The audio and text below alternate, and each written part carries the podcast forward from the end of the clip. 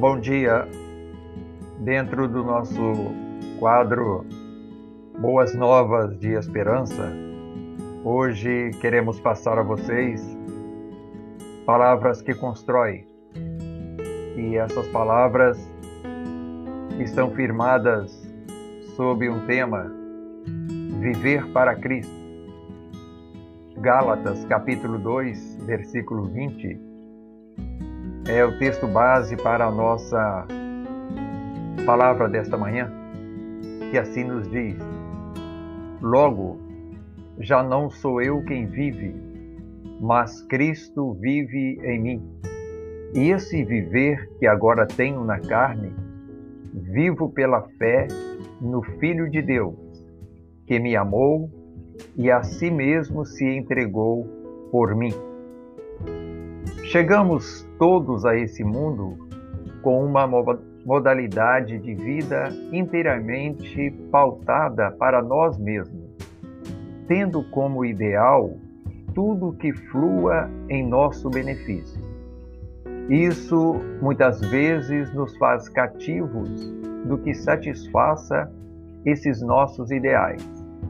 Assim foi o apóstolo Paulo, autor do texto acima Assim somos todos, até que conhecendo Jesus e sua obra para nos libertar dessa escravidão, passamos a saber que há uma nova vida proposta por Ele a nós, de qualidade infinitamente superior à original, mas que se contrariam em seus princípios, o que de início nos desagrada Entretanto, à proporção que passamos a conhecê-la, vamos entendendo o quanto ela é superior à anterior, e então tomamos a decisão de nos aderirmos a ela com toda alegria.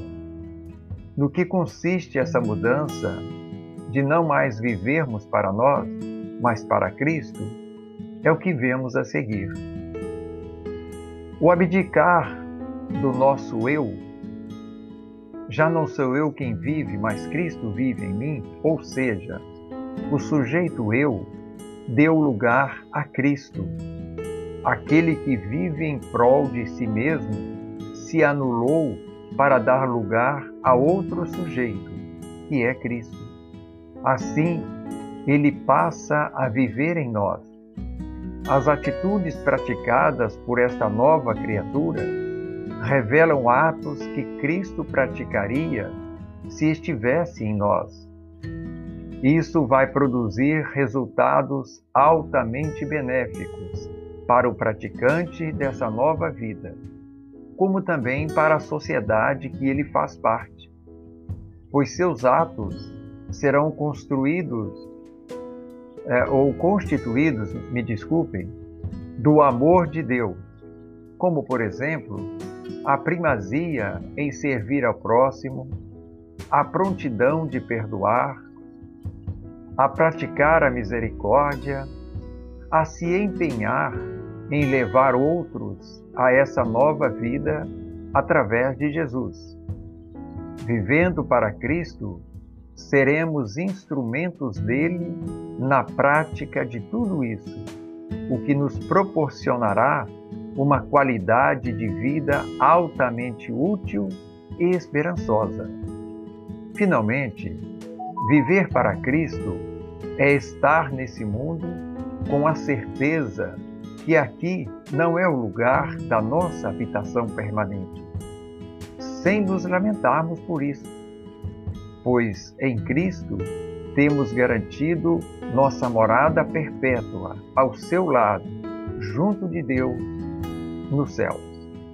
João 14, versículo, versículo 3, nos fala sobre isso, quando lá está escrito: E quando eu for e vos preparar lugar, voltarei e vos receberei para mim mesmo para que onde eu estou, estejais vós também.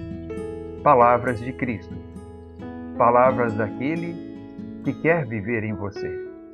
Permita que Cristo viva em você e você terá certamente uma qualidade de vida maravilhosa. Que Deus te abençoe. Que Deus abençoe o teu dia.